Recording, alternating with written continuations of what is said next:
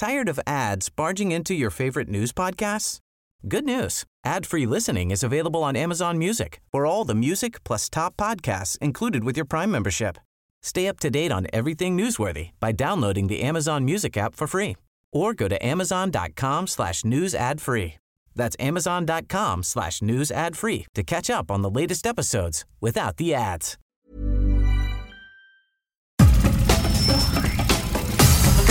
Nada más por convivir. Política, cultura y ocio. Con Juan Ignacio Zavala y Julio Patán. Aquí iniciamos.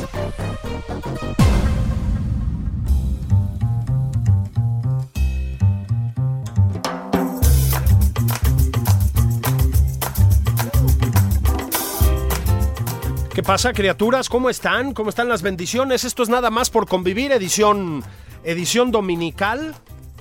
Ya saben que aquí nos gusta interrogar a la gente e interrogarla además en, en extenso, ¿no? Bueno, pues hoy voy a, voy a cumplir con los lugares comunes. Un invitado que no necesita presentación, pero en serio no la necesita. Ustedes lo habrán visto en la televisión, ya no voy a decir en la televisión porque eso también habla de mi edad, en, en cualquiera de las plataformas, lo habrán visto en el cine, lo habrán visto en el teatro. Y ahora tienen oportunidad de verlo, no sé si ya lo hicieron, en una obra que está funcionando súper bien, súper bien en la taquilla, que es Network aquí en el Teatro de los Insurgentes. Daniel Jiménez, Cacho, ¿cómo estás? Hola, Julio. Bien, bien, muchas gracias. Oye, Dan- por el espacio. Fíjate, Daniel, este. Bueno, para ustedes, si no la conocen, eh, Network está directamente inspirada en una. en una película de los años 70, de una eminencia del viejo Hollywood, que era Sidney Lumet, un muy buen director, con Faye Dunaway por ahí, con William Holden también. Y habla de un. Pues un- una figura de la televisión, de las noticias televisadas, al que despiden porque ya, ya cumplió una edad y decide anunciar públicamente que se suicida, como resultado de lo cual empieza a agarrar un rating brutal. Oye Daniel, es curioso cómo, digamos, es Network una historia, pues sí, que viene de la televisión a la antigua, ¿no? En una época en la que las noticias y todo eso cada vez más, pues las ves a través o te enteras de ellas a través del teléfono, de lo que sea. Y sin embargo, esta cosa como de la tiranía del éxito, si me permites el lugar común, parece que está vigente, ¿no?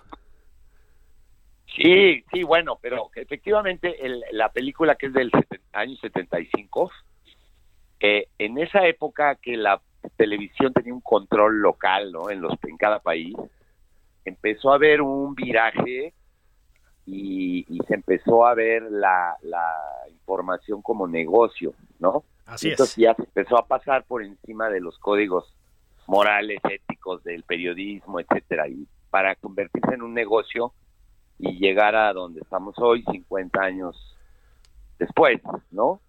Entonces, justo, justo la reflexión interesante es qué ha pasado en estos 50 años, ¿no? Claro. cómo estamos eh, en, en eso. Y yo creo que el problema persiste en algunos, en algún sentido está peor porque yo creo que ese control que tenía la televisión por países regional ahora se volvió planetario porque las redes y las plataformas pues tienen cuatro o cinco dueños en el mundo. Sí. Entonces ese control se volvió planetario y está ahí sigue incidiendo en nuestros hábitos de consumo, en, en nuestra idea de la verdad, qué está pasando en el mundo. Hay, hay una guerra narrativa feroz, ¿no? Para decirnos qué es lo que pasa y qué es lo que es mentira y verdad. Y eso, pues hay cuatro o cinco personas atrás de eso. Claro. Fíjate Este- que mm, estaba yo pensando, te veía yo en la, en la marquesina, ¿no? Y decía, claro, esta, esta Daniel le tiene que haber entrado, porque si, si vemos un poco tu, tu trayectoria, Daniel, pues, a ver, es una trayectoria con registros muy amplios, pero siempre has estado muy pendiente de lo noticioso, de lo actual. Eres un, eres un actor, un director, en fin, un, un hombre de teatro y de cine que, que discute mucho, que estás en el debate. Supongo que no te la pensaste cuando te hicieron esta propuesta, ¿no? No, no, no, no, me pareció súper atractivo y luego ya leyendo el, el, guion, el personaje es que tiene un arco, tiene una evolución, se le bota la canica, y le pasan mil cosas, o sea, actuar eso está siendo un placer enorme, ¿no? No, lo estoy gozando a veces. Este, siento que, me lo escribieron, está hecho, estaba hecho para mí, ¿no? Realmente es, un placer lo que estoy experimentando. Fíjate que el Teatro de los Insurgentes, pues es un teatro de dimensiones respetables, no es el más grande, pero es un teatro grande. Em, debe ser, pues, no sé si casi usar la palabra emocionante, después de los pinches dos años de confinamiento, con el madrazo que le puso eso al teatro, pues imagínate, ¿no? De manera obligada. Debe ser muy emocionante, repito, no solo estar ahí, sino verlo lleno, ¿no?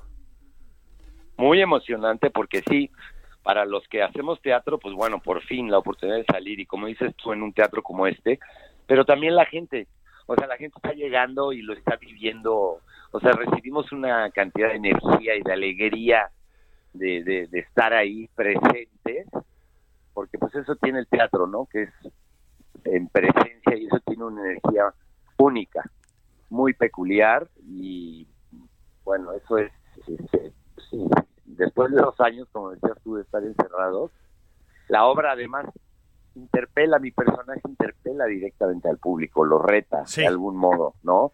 Entonces yo sí recibo, recibo mucha energía de la gente, estoy... y, y agotado al mismo tiempo, ¿no? Supongo que el bombazo de adrenalina debe ser tremendo, a pesar de que tienes mucha experiencia escénica, por supuesto. Sí, pero no, o sea, de verdad recibes tanta energía que sí acabas cansado, pero pero es acabas muy feliz, muy muy muy feliz. Déjame hablar tantito de, del teatro en este tiempo. Yo no sé si estoy demasiado optimista, a lo mejor es la edad, Daniel. Yo tengo la sensación de que el teatro en México en los últimos años, digo, siempre ha habido en México una vida teatral razonablemente robusta, digamos, pero yo tenía la sensación de que en los últimos años, tal vez, no lo sé, tal vez los últimos 10 años, no, no, estoy seguro, sí como que se había diversificado la, vida teatral en, en, México, por lo menos en la ciudad, pero creo que también afuera. Creo que daba lugar, pues, para obras como esta, que tienen, no lo digo críticamente, al contrario, ¿no? Mucho gancho comercial, pero también para obras mucho más pequeñas, ¿no? Mucho más de círculo rojo. Este, yo sentí en algún momento que de veras estaba en riesgo la vida teatral mexicana con la pandemia, ¿no?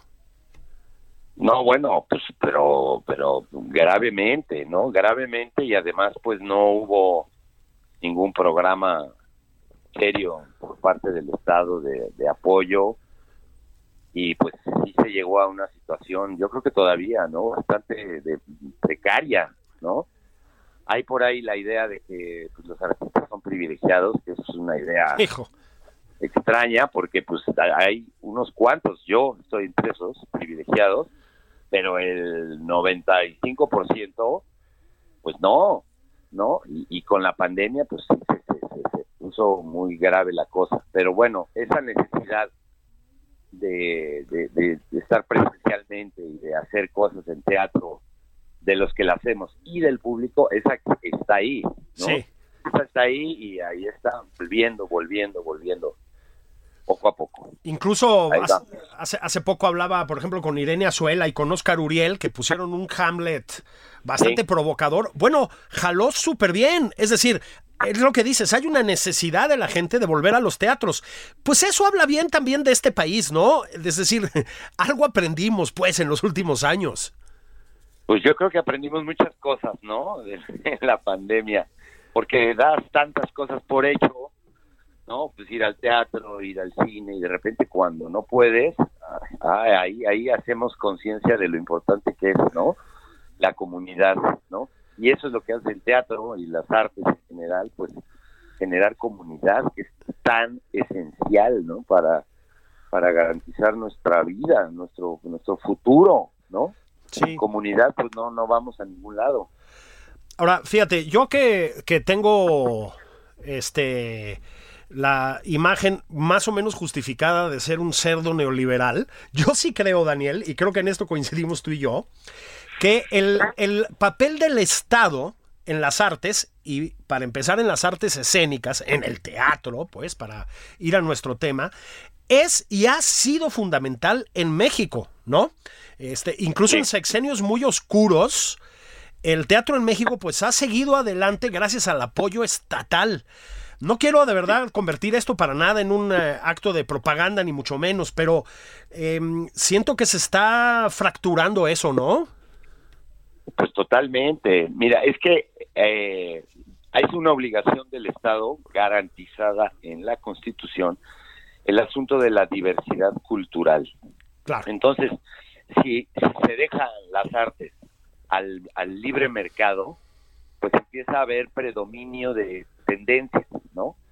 Y de tendencias asociadas a, a lo comercial. Sí, sí. Y entonces las expresiones más auténticas, más locales, más legítimas eh, de, de, nuestra de lo que es ser mexicano pues se desaparecen y ahí es donde el Estado tiene que garantizar la diversidad en todas las artes no no se puede dejar esto al sector público digo eh, privado perdón porque entonces se, se, se acaba con la diversidad y la diversidad es una un tema que es fundamental no solamente por la equidad, no solamente por dar derecho a todo el mundo, sino porque la diversidad es lo que va a garantizar nuestra sobrevivencia como especie. Y nuestra capacidad de pensarnos y de todo lo demás, ¿no? Ahora, y sobrevivir, sobrevivir pues a los problemas, a los conflictos. Las soluciones pueden venir de la Sierra de Chiapas o de la frontera de, de Chihuahua, de, de, en fin, de, cualquier lugar puede venir una gran solución a todos los problemas, de toda índole. Entonces, sin diversidad estamos condenados a desaparecer. Fíjate que tengo que decírtelo, Daniel, tú, si, si hablamos de diversidad, pues tú eres un ejemplo muy bueno. Es decir, has cubierto un eh, espectro, digamos, en tu, en tu carrera, que va de la televisión aquí sí, televisión en el sentido de toda la vida, pues, ¿no? La vieja televisión. Sí. Al teatro, y ahorita voy para allá, al teatro, digamos, menos ortodoxo, si lo quieres decir de esta manera, pasando por el cine en México y también en otros países, por un cine muy experimental, un cine luego no tan experimental, o sea... Has, has, este, has trabajado de muchas maneras, pero quería, antes de que vayamos para el cine y otros asuntos, quería preguntarte, Tú tuviste un proyecto realmente extraordinario en Tepito, me acuerdo. Era en Tepito, ¿no? Estoy seguro. sí. era un proyecto extraordinario porque ya que hablabas de la comunidad y etcétera, pues te metiste con la comunidad en Tepito, te metiste en el sentido de a trabajar con ellos, a convivir con ellos, a, a desarrollar las cuestiones creativas con ellos. ¿Qué ha pasado con eso, eh? Bueno, eso lo hicimos en Tepito, lo hicimos dos veces. Luego lo llevamos a Ciudad Juárez.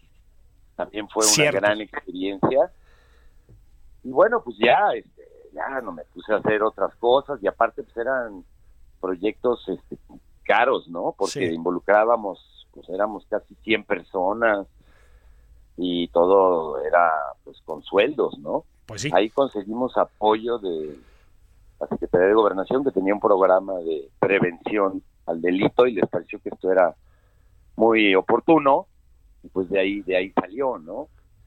Y bueno, eso dejó una huella ahí en todos los que participamos, ¿no? Mucha gente se pregunta, ay, hay que volverlo a hacer, pero bueno, ahorita es un momento complicado. Sí, bueno. ¿verdad? Para, para, para conseguirse esos recursos, porque aquí el chiste era que pues era un trabajo pagado, ¿no? Bueno, es que el trabajo tiene que ser pagado, ¿no? Que ese es, ese es, ese es parte del asunto. Luego está esta idea, Daniel, de que la cultura tiene que ser una cosa como altruista, ¿no? Que las personas que se dedican o nos dedicamos en diferentes sentidos a asuntos culturales tenemos que hacerlo gratuitamente. Pues tú has luchado mucho contra ese prejuicio. Sí, pues sí, es que pues es un trabajo, es un trabajo socialmente necesario ¿no? Claro. Y así se le tiene que, así se le tiene que mirar y considerar y es una forma de vida para mucha gente, ¿no? Entonces, sí, muchas veces está pasando esto, como que, ay, pues regálame, ¿no? Regálame esta función y tú canta por acá, y, y sí se puede hacer, yo lo he hecho muchas veces, eh, para colaborar, ¿no? De hecho, pues todavía lo hago y colaboro con jóvenes o, o con quien haga falta, pero pues sí, no puedes vivir de eso, lo que va pasando es ahorita justamente con la pandemia, es que mucha gente lo tiene que dejar, ¿no? Claro. Y entonces ya pues no te puedes dedicar a eso y te dedicas a otras cosas. Y yo he tenido pues suerte de que pues más o menos he logrado sortear el asunto en la pandemia, por ejemplo, pues gracias a una película que ya tenía comprometida, pude vivir un año esperando por, con los anticipos que iban soltándome ahí de la película, ¿no? Bueno, es que es... Entonces, eso es un privilegio que Pues- no todo mundo puede tener. Bueno, y, y a- y ahí voy también un poco a decir lo siguiente, es decir, a darte la razón, aunque en cierto sentido no. Es un privilegio porque tienes trabajo, pero fíjate, una vez un amigo de los dos, una persona que conocemos muy bien los dos, que es Juan Villoro, le digo, oye Juan, ¿cómo estás? Él es escritor, Juan Villoro, para quien no lo conozca, ¿no? Le digo, ¿cómo estás? ¿Cómo va la chamba? Y dice, bueno, bien, dice, pero en el sentido mexicano de que te vaya bien, es decir, no te pagan más por lo que haces, nada más que tienes más trabajo. Pues ese es tu caso, ¿no? Es decir, bi- bien, pues porque cada vez chambeas más, ¿no? Sí, pues sí, pues sí, cada vez chambeas más y, y no sé, estoy alarmado ahorita de los precios de las cosas. Están- Ah, bueno. todo está, está brutal. No sé, no sé, este, y, y bueno, no sé, es, es grave pensar que la política pública no está considerando al arte como una cosa indispensable para la realización plena del- de la persona, ¿no? Se está considerando como pues como una especie de entretenimiento, de ocio, de pues sí, vamos a un conciertito, vamos al cine, Sí. pero no se entiende el poder transformador y el poder que tiene el arte para la realización plena de la persona, ¿no? Eso está eso está ahorita muy olvidado, estamos en un momento bastante oscuro en, en cuanto a política pública, ¿no? Y a pesar de eso, pues es una necesidad social y la gente lo seguimos haciendo como podemos, ¿no? Sí.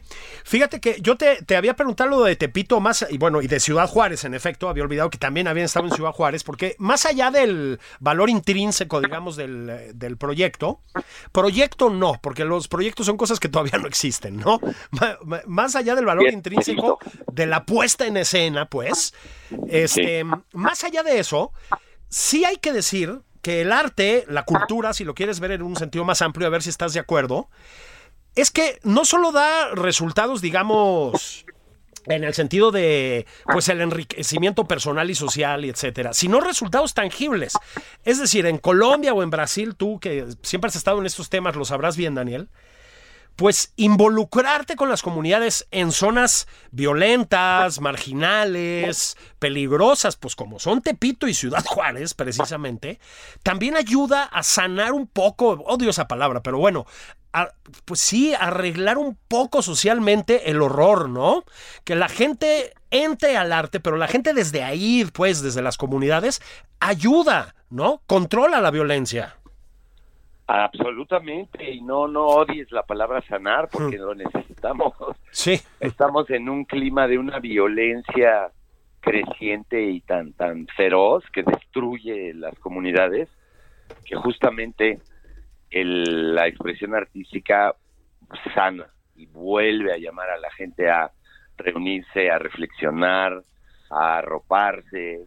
Es importantísimo, importantísimo. Hay declaraciones de, de, de- de esto en, en la secretaria de Cultura, por ejemplo, pues, habla mucho de ello, lo dice, pero hoy en día, en este momento, es demagogia pura, porque pues ya hay esa frase también conocida que política pública que no tiene presupuesto es demagogia. Totalmente. Fíjate Y que ahí estamos. Fíjate que otra vez no se trata de hacer esto ni un acto de propaganda, ni de, ni de hablar sobre mí, pero yo la entrevisté cuando empezaba el sexenio, ¿no? Así, con, en un programa con Leo Zuckerman, me acuerdo, ¿no? Y ella me dijo, bueno, a ver Julio, es que el dinero de la cultura también se tiene que ir a los lugares donde no ha estado, también un poco diciendo lo que estamos diciendo tú y yo, ¿no? Este, a, jugar un papel activo en que la comunidad viva de mejor manera, que la sociedad mejore, se cure, pues, ¿no? Dije, bueno, ¿sabes qué? Yo, que no comulgo con el gobierno de López Obrador ni nada, en esto voy contigo. Es decir, a mí me parece que eso es fundamental. Ok, corte A, le recortan en seis veces el presupuesto. Demagogia. Exactamente, exactamente. Ahorita la tercera parte del presupuesto está yendo a este proyecto de Chapultepec, Claro. que es un proyecto, se lo van a gastar ahora principalmente en, en cosas de movilidad, de accesos y de, de, de- puentes y de...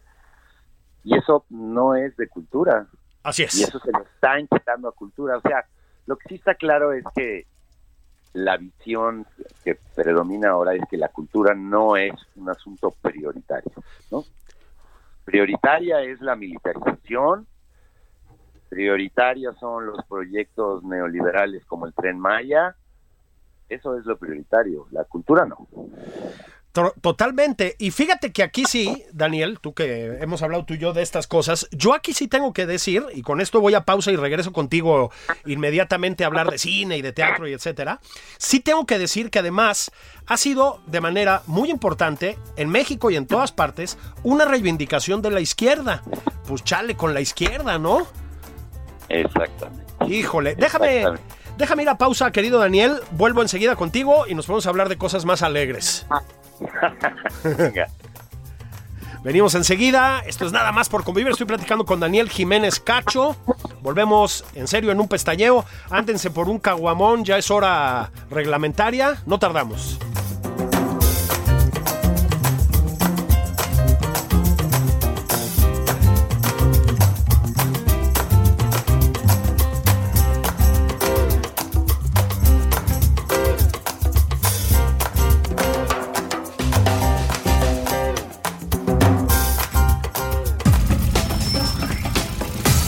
Esto es Nada más por convivir. Una plática fuera de estereotipos. Con Juan Ignacio Zavala y Julio Patán.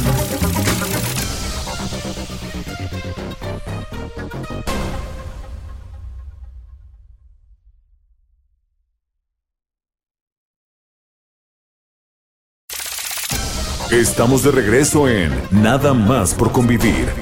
Aquí Juan Ignacio Zavala y Julio Patán.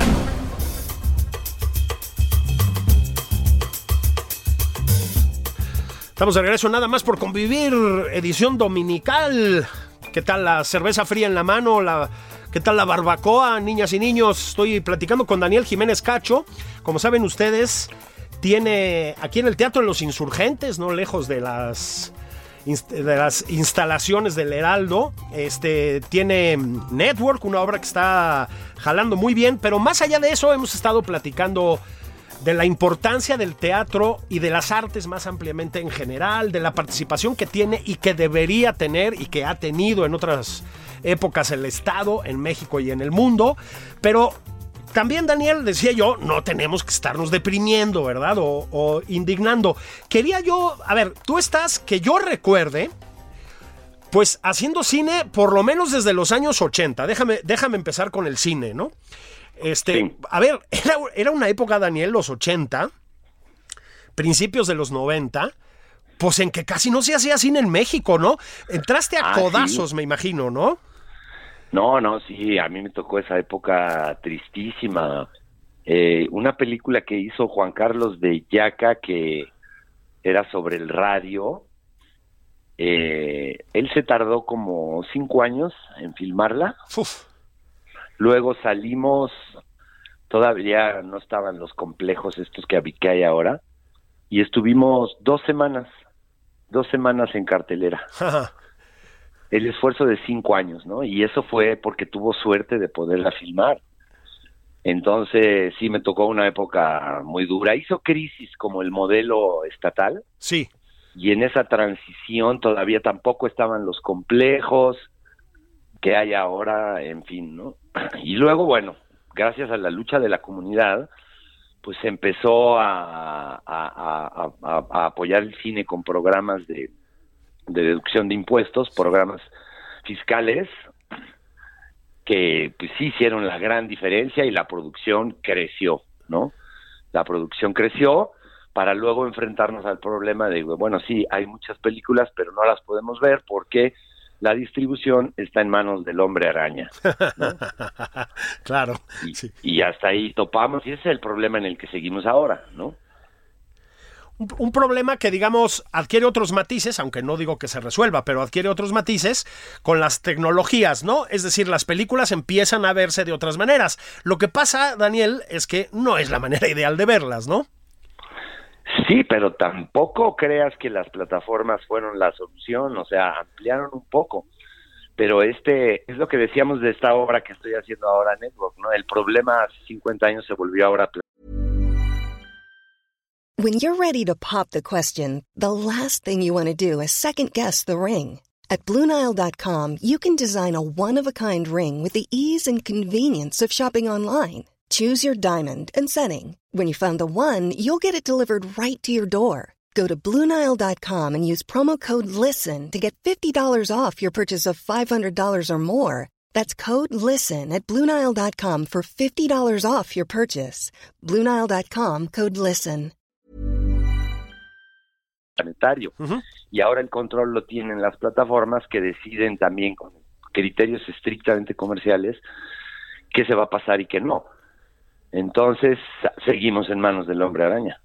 Bueno, sí, y de hecho, eh, si, digamos, lo, lo que te ofrecen sobre el papel, ¿no? Las plataformas, pues es la posibilidad de acceder de una manera muy inmediata a formas muy diversas del cine, también de la televisión, pero digamos del cine, para limitarnos a este tema. Pero qué tan diversas. Y es que luego no, exactamente. Luego resulta que incluso, por ejemplo, clásicos de Hollywood, no los encuentras.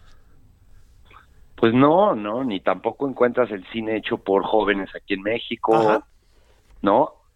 Pues no, no, no, no, o sea, eso, eso es todavía un problema y ahí otra vez, ahí es donde el Estado tiene que entrar y decir, a ver, plataformas, ustedes tienen que abrirme espacios para el cine independiente, ya que están usando el espacio radioeléctrico aquí, que es de los mexicanos, pues entonces una cuota me la tienes que dar para el cine independiente, ¿no? Pero pues no, eso no sucede ni en esta administración ni en las anteriores. ¿eh? Nadie ha querido, no, en las anteriores tampoco enfrentarse a enfrentarse a estos consorcios gigantescos. Nadie ha podido, nadie ha querido. No, no, no. No, y, y, ni en muchos otros países, además, ¿eh? Es decir, es, es evidente que son poderes intimidantes, por, por decirlo menos, ¿no? Sí, ahí van, hay ciertos avances, ¿no? Hay ciertos avances en Europa y empiezan a regularse las plataformas, ¿no? Hay, hay cuotas, hay espacios, pero sí es una lucha que hay que dar, pero desde el Estado. Es así, porque los ciudadanos, pues, podemos exigir, pero no tenemos esa fuerza, ¿no? Ahora, tú estuviste en una película, Daniel, que en aquellos tiempos, que tengo la impresión, dímelo tú, de que sí cambió la relación de los espectadores en México con el cine que se hace en México, que fue solo con tu pareja, ¿no? Sí. Fue un fenómeno. Sí, bueno, es que hasta ese momento eh, justo había el modelo de producción estatal donde se decidía qué era lo socialmente eh, importante, ¿no? Y entonces esta era como una comedia clase mediera, eso todavía no estaba bien visto, ¿no? Pero lo que pasaba es que me acuerdo que tú te acuerdas que había las muestras internacionales de cine. Sí, cómo no. Y cuando venían las películas mexicanas no había nadie. sí, sí, sí, sí, sí. ¿No? Bueno, pues aparece solo con tu pareja y ¡fum! aparece público y decimos, ah, entonces, entonces sí hay público, ¿no? Entonces eso fue muy importante. Fue muy importante para decirnos si, si hay público que quiere ver historias mexicanas hechas por mexicanos y para mexicanos, ¿no? Eso se rompió ahí y desde entonces, bueno, ya no ha, no ha parado, ¿no? Y hay, sí hay, eso ya sabemos que hay todo un público, ¿no? Que ahora pues tenemos que hacer el, esfuerzo de que les lleguen, ¿no? Porque tenemos la, la ceremonia de los Arieles, que es la Academia Mexicana de Cine, que premia al cine y, el ganador es tal película y uno dice, ¿cuál? Sí, sí, sí, sí. ¿En dónde la no sabemos? Porque no las vemos. Sí, sí, sí, absolutamente. Ahora, em, digamos, del lado optimista, bueno, tú has participado en una buena cantidad de películas, me refiero todavía a películas mexicanas, porque también has trabajado en otras partes, pero producciones mexicanas que han funcionado muy bien, ¿no? Es decir, para reforzar lo que dices, pienso en solo por tu solo con tu pareja, por ejemplo, solo con tu pareja, quiero decir, quiero decir en este mm, Ángeles Mastreta, hombre, este arráncame la vida, ¿no? Arráncame la vida. Este en el atentado, es decir, has tenido como muy buen ojo para entender que la calidad no está reñida con meter gente al cine necesariamente. Esto no quiere decir que las películas solo deban juzgarse por lo que logran en taquilla, no quiero decir eso, ¿no? Pero que, se, que pueden, pueden jugar juntas ambas cosas, ¿no? Pues sí, yo sí, eso es una convicción que siempre he tenido y una, una lucha que he intentado dar, que sigo dando de, de pues, la calidad y los contenidos, ¿no? Lograr hablar de temas que importen, de temas que afectan a la sociedad, que nos pueden hacer crecer, entender. Pues esa es una lucha, ¿no? A veces ni modo tienes que comer y, y tienes que entrarle a lo que hay, ¿no? y hasta hacer publicidad y en fin, porque pues hay que comer, pero siempre en el fondo pues sí he estado tratando siempre de buscar este tipo de cosas esperando que tengan respuesta y pues, en la mayoría de los casos sí funciona, lo cual es muy alentador, decir, sí hay público, sí hay público que le interesan estas cosas, no todos son comedias románticas y cosas así hipercomerciales, ¿no? También hay un gran público ávido de, discutir otras cosas, de ver otras cosas diferentes, originales, ¿no? Sí lo hay. Bueno, eh, para ir a, este siguiente asunto, pues por ejemplo ahí tienes el caso de otra película en la que participaste, que es Colosio, ¿no? Pues no tiene nada ni de comedia romántica, ni yo te diría que a priori ni de concesión así a los gustos de las multitudes. Es una, una película con un contenido duro, pues, es un asesinato, es la intriga política, es el prismo, el último prismo, digámoslo así, antes del de Peña Nieto, ¿no? Este, Fíjate que me, me, gusta mucho. A ver, ustedes conocen a, Daniel Jiménez Cacho, lo habrán oído pronunciarse hablando de la administración priista, de las administraciones panistas, de la administración obradorista, del ejército zapatista, etcétera. Es decir, es un hombre que está muy activo en la conversación política, pues. Y has tenido siempre una voz crítica, ¿no? Siempre fuiste severamente crítico con el prismo, el, de antes y el de ahora. Y sin embargo, noto que te gusta acercarte a personajes, o no sé si te gusta o te ha tocado, ¿no? Pero lo sabes muy bien, a personajes oscurérrimos de aquellos tiempos. Es decir, pienso en dos, y si quieres hablemos un poquito de ambos casos. Uno, esa especie de Fernando Gutiérrez Barrios, ¿no? Sí. Que fue tu acercamiento justamente a las series de televisión. Y el otro, pues el señor Córdoba en la película de Colosio. Vaya personajes, ¿no? ¿Qué te, qué te jala de ese tipo de, elementos, eh? Ay, pues no sé, o sea, bueno, siempre porque me ha gustado como la, la intriga política, pero aparte, pues los villanos, ¿no? Los villanos siempre son los más atractivos, empezando por el mismísimo Diablo. Sí, sí. El Lucifer, pues siempre es, son personajes súper atractivos. Y en, y en la ficción, en la dramaturgia, pues siempre, siempre el villano es, no sé, es muy atractivo, ¿no? Entonces, quizá también por eso. Y sí, y la intriga, por siempre me ha atraído mucho como el sistema político mexicano con esta complejidad que tiene y cómo se controlaba el poder, ¿no? Los modos, toda esta clase política que se crió durante décadas, se me hace culturalmente se me hace muy, muy, muy atractivo. Por ejemplo, en Un extraño enemigo, que es la serie a que nos referimos, a ver, para quienes no la han visto, véanla, ¿eh? Es una serie que se, se ambienta en el 68 mexicano, ¿no? Sí. En la represión del movimiento estudiantil, pero también en la intriga política en torno a eso. Y el personaje de, Daniel se llama Barrientos, ¿verdad? ¿Estoy en lo correcto? Sí, sí, sí, está inspirado, no, no es, no es exactamente Fernando Gutiérrez Barrios, no está inspirado. Está, está exacto, está inspirado, pero a ver si estás de acuerdo con esto, ¿no? Ya que has tenido que estudiar a ese tipo de personajes, no, no necesariamente a ese. Este, son personajes complejos, que yo supongo que eso es también lo que te atrae. Es decir, pues eran unos cabronazos, sí, ¿no? Definitivamente. Pero también tenían una sofisticación, digámoslo así, ¿no? Eran personajes elaborados. Sí, sí, sí, sí, sí, y que jugaron un rol este, socialmente tan importante, ¿no? Pues digamos, eh, la, garantizar la paz social, que era así como el baluarte y lo que volvió a don Fernando Gutiérrez Barrios, un, un pilar del Estado mexicano, ¿no? Por ese lado como un héroe y por el otro lado, pues con actitudes criminales y gangsteriles de desaparecer gente, ¿no? De torturar y matar, con el, el, y pretexto iba a decir, pero no con la justificación de mantener la paz social, ¿no? Claro. Eso fue, pues, todo desde los pues, 30 hasta que duró, pues, quizá con Salinas todavía, ¿no? Y se le considera pues un, un, un, héroe, ¿no? A él se le hacía un homenaje luctuoso, yo no sé si lo siguen haciendo, pero hasta el día que hicimos la serie, en Boca del Río, era un, un, homenaje luctuoso enorme y bajaba toda la, todo el clan priista a, a honrarlo, ¿no?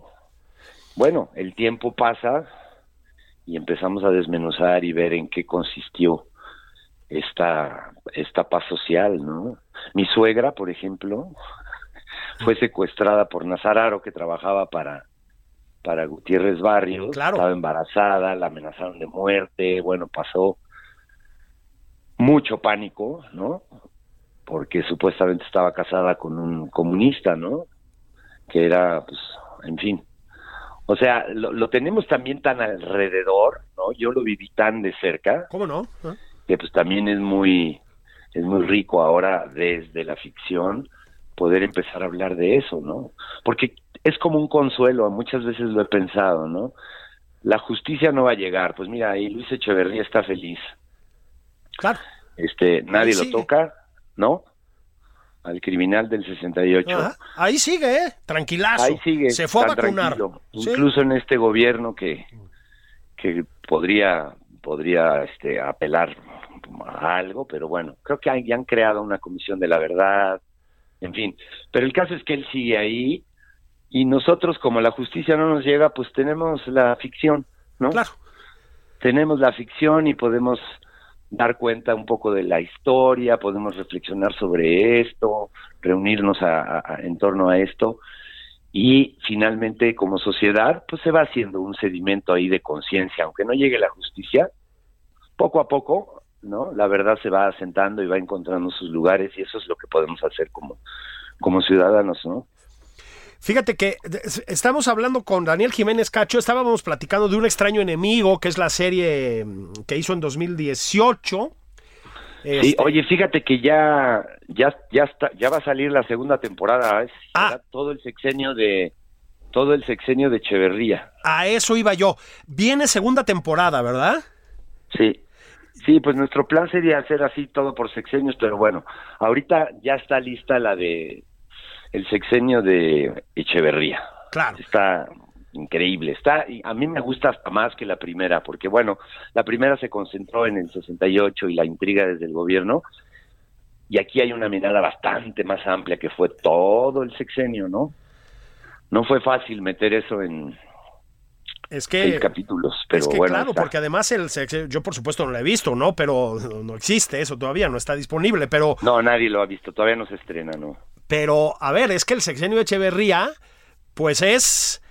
Eh, digamos, la, primera temporada pues está en la parte final del, del Díaz ¿no? Pues la represión del 68, etcétera, cuando Echeverría es secretario de gobernación. Luego, como ustedes saben, pues Echeverría es el presidente y a ver, Daniel, o sea, la, la, llamada guerra sucia fue básicamente del echeverrismo. Es decir, la, operación de contrainsurgencia del Estado mexicano, etcétera, fue de Echeverría. Entonces tiene que ser terrible y fascinante ese sexenio. Sí, y hay, hay otro ingrediente que es cuando cuando se empieza a oficializar la relación entre el Estado y el crimen organizado, entre el narcotráfico. Claro. Cuando el Estado mexicano empieza a regular el narcotráfico y a usarlo políticamente, ¿no? Quien esté, quien esté alineado puede traficar. Quien no esté alineado, ahí le va la DEA. Claro. ¿No? Entonces ahí es donde se empieza a gestar, ¿no? A gestar todo esto en Guerrero, en Chihuahua, en fin. De eso, de eso habla la serie también, ¿no? No, bueno, Con es, la CIA, ¿no? es que además le fue bien a la serie, ¿no? En la primera temporada, que yo creo que también, pues es una buena muestra, y, y ahí, y eso es lo que te quería preguntar. También las series que están tan en boga en este momento, pues son otra beta que deberíamos aprender a explotar más en este país, ¿no? Por supuesto, por supuesto, se vuelve, se vuelve muy importantes, este, este, ah, ¿cómo se llama? Ágoras, ¿no? De, de discusión. Sí. Pero regresamos a lo mismo. Vender es- temas que no sean lo que las plataformas dicen que son comerciales se vuelve dificilísimo. De verdad, o sea, es, es una batalla y hay quien se logra salir con la suya, pero en muy pocos casos, ¿no? Sí.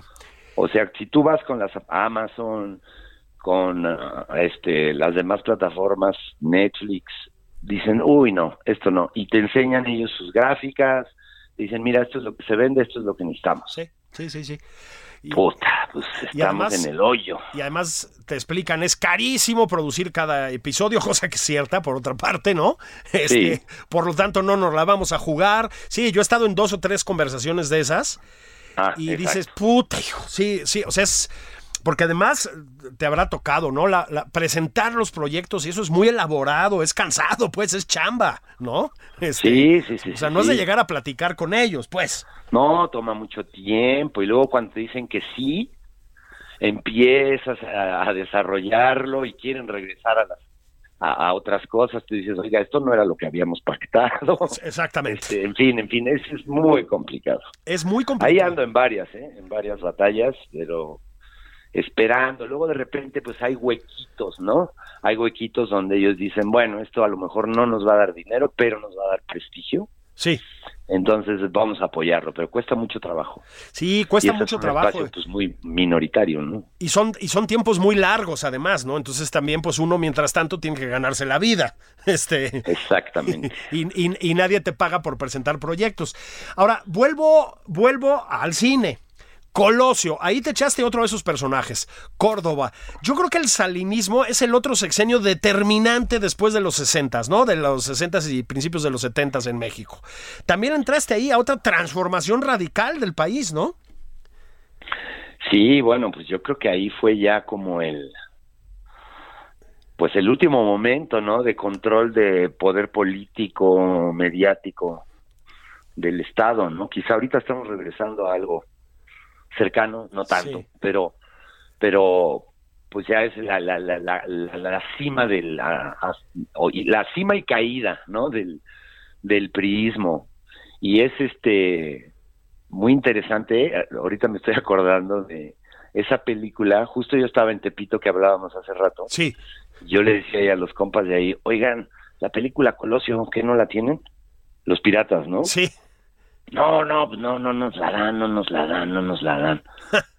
Porque justo eran las elecciones.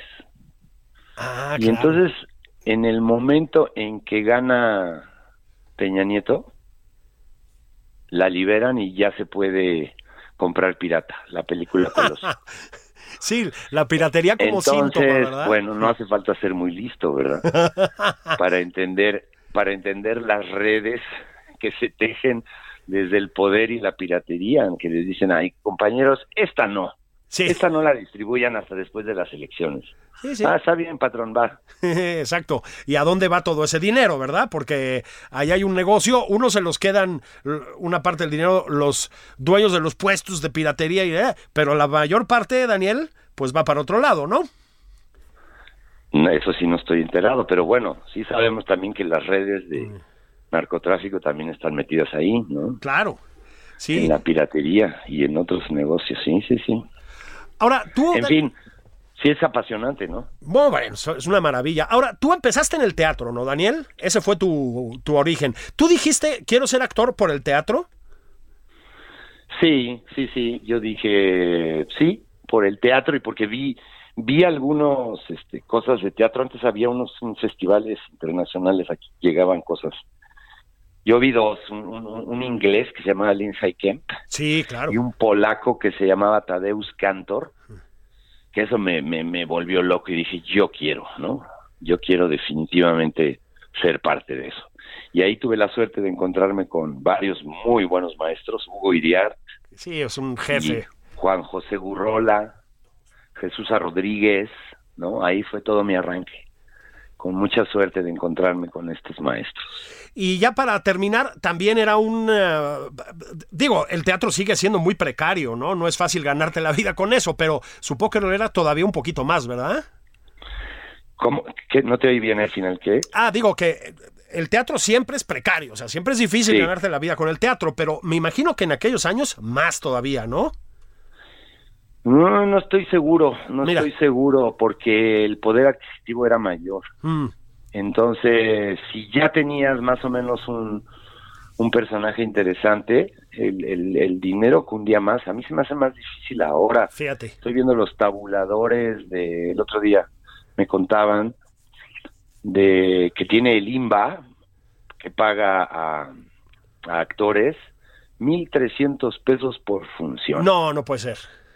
Ajá. Mil pesos. Entonces esos tabuladores deben estar así hace 10 años. Pues sí, 1.300 pesos hace 10 años, pues sí cundía un poco más. sí. Ahorita eso es lo que se está pagando, sí. Híjole. Bueno, pero de esto, esto no se trataba de, de disuadirlos, ¿verdad, Daniel? De que se dediquen a la carrera de actriz o de actor, ni mucho menos. A Daniel Jiménez Cacho, con el que estuve platicando hoy, pues le ha ido muy bien. Digo, ha, ha chambeado muy Sí. duro, ha- lo ves tallándole en el teatro y luego hace una película y luego lo que decíamos, ¿no? Eso que no se sabe, Daniel, estar vendiendo los proyectos, estar haciendo castings. Sí, Pero sí, sí, Sí sí, o sale, ¿no? ensayando. Los ensayos tampoco se pagan, por ejemplo. Claro. Pero bueno, sale para vivir, ¿no, Daniel? Oye, muchas gracias por, de verdad, muchas gracias por estar hoy en este espacio. Tenemos muchas ganas de platicar de Network, la obra que tiene Daniel ahorita en el Teatro de los Insurgentes. Suria ¿Ya fuiste a Vega. verla? Sí, me encantó. Ah. Sí, me encantó. Entonces, Ah, qué padre. entonces, querido Daniel, este, Gracias. muchas gracias, de verdad. Te mando un abrazo grande. Un abrazote y muchas gracias por esta conversación muy rica. Un abrazo. Abrazo. Vayan a ver Network. Nos vemos, más bien nos oímos el sábado que viene. Un abrazote, pórtense bien. Esto fue Nada más por convivir. El espacio con política, cultura y ocio con Juan Ignacio Zavala y Julio Patán.